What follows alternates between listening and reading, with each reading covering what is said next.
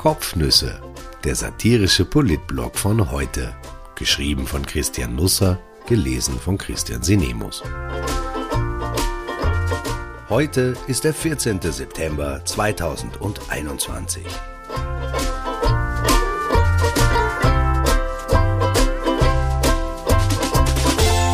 Kinder, wie die Zeit vergeht. Nicht jeder hat Schwein im Leben.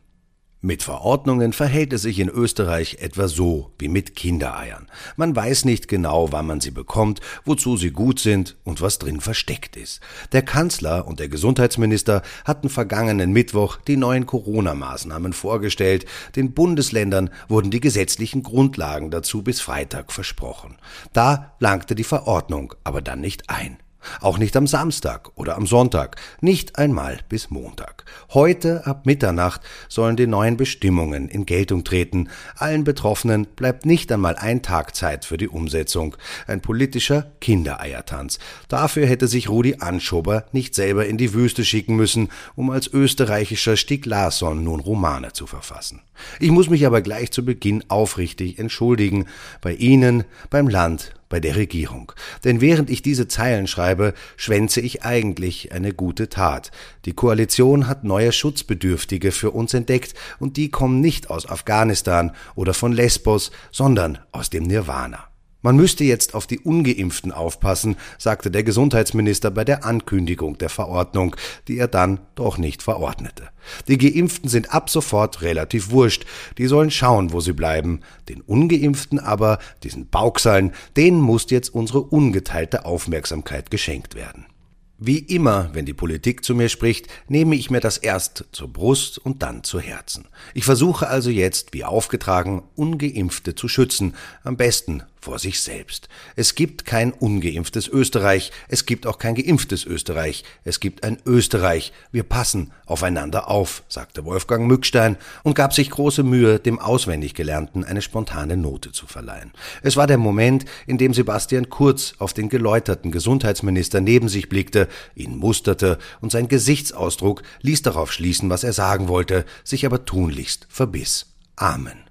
Pater Mückstein ließ sich davon nicht beirren. Er hatte sich ein fesches, schwarzes Sakko angezogen, kam frisch vom Friseur, der ihm einen Undercut im Stil von Charlene von Monaco ins Haar gefräst hatte und predigte uns neues Wohlverhalten. Wir dürften die Ungeimpften nun nicht mehr ungut angehen, sie als Verlotten beschimpfen und ihnen die Pest an den Hals wünschen. Nein, wir sollten ab jetzt nett zu ihnen sein, verständnisvoll. Am besten wir umarmen sie, ob sie wollen oder nicht. Nun gut.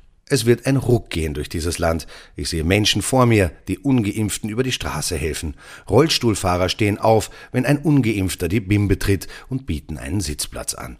Wer mit einem Herzinfarkt ins Spital eingeliefert wird, erkundigt sich, ob schon alle ungeimpften versorgt werden konnten. Schließlich will man niemanden lebenserhaltende Apparaturen wegschnappen. Wer ins Koma fällt, hat ab sofort ein schlechtes Gewissen. Wenn wir erfahren, dass ein ungeimpfter beabsichtigt, durch die Kärntner Straße zu gehen, dann fahren wir hin und und versuchen auf der gesamten Strecke bis zum Stephansdom alle Viren wegzuatmen. Wir tun das nicht aus Zwang heraus, sondern weil wir das als unsere Bürgerpflicht ansehen. Als Volk mit sozialer Verantwortung stehen wir vor der Gründung einer neuen Rettungsorganisation. Neben dem Roten Kreuz und der Feuerwehr wird es die Aerosoliten geben, die Wegatmer, die dafür sorgen, dass es die Ungeimpften im Alltag sicher haben. Politiker werden in ihren Sonntagsreden die lieben Aerosoliten und Aerosolitinnen ansprechen, ihnen Dank und Mut machen. Es wird zwar keine Geldprämien für die engagierten Menschen geben, aber wir werden vielleicht einmal in der Woche für sie klatschen. Zu mehr hat es das Personal in den medizinischen Einrichtungen schließlich bis heute auch nicht gebracht.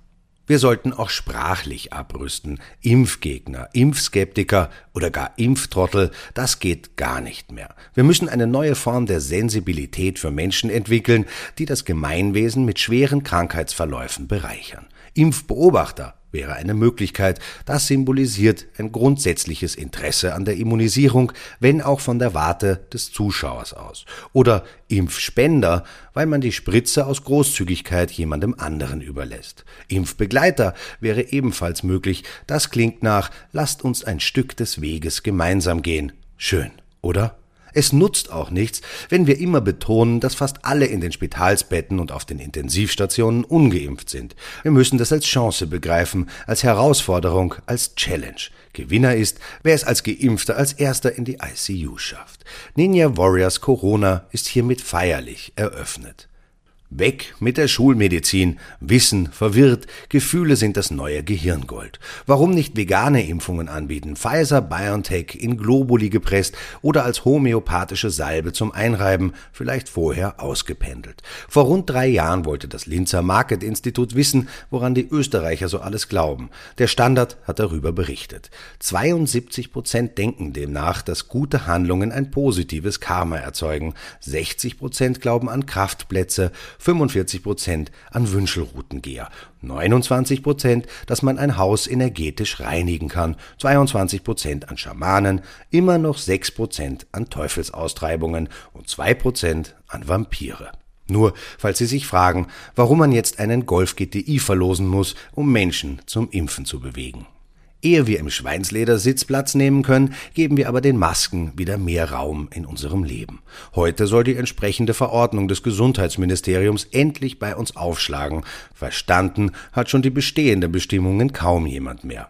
Wenn Sie heute in Wien zum Ikea Nord fahren, um sich dort Clip-an oder Bolmen zu holen und um sich danach vielleicht als Absacker einen Äppelkacker zu gönnen, dann müssen Sie Maske tragen. Wenn Sie zum Ikea Süd fahren, dann benötigen Sie keinen Mundschutz, denn der eine Ikea liegt in Wien, der andere schon in Niederösterreich, Luftlinie 20 Kilometer entfernt.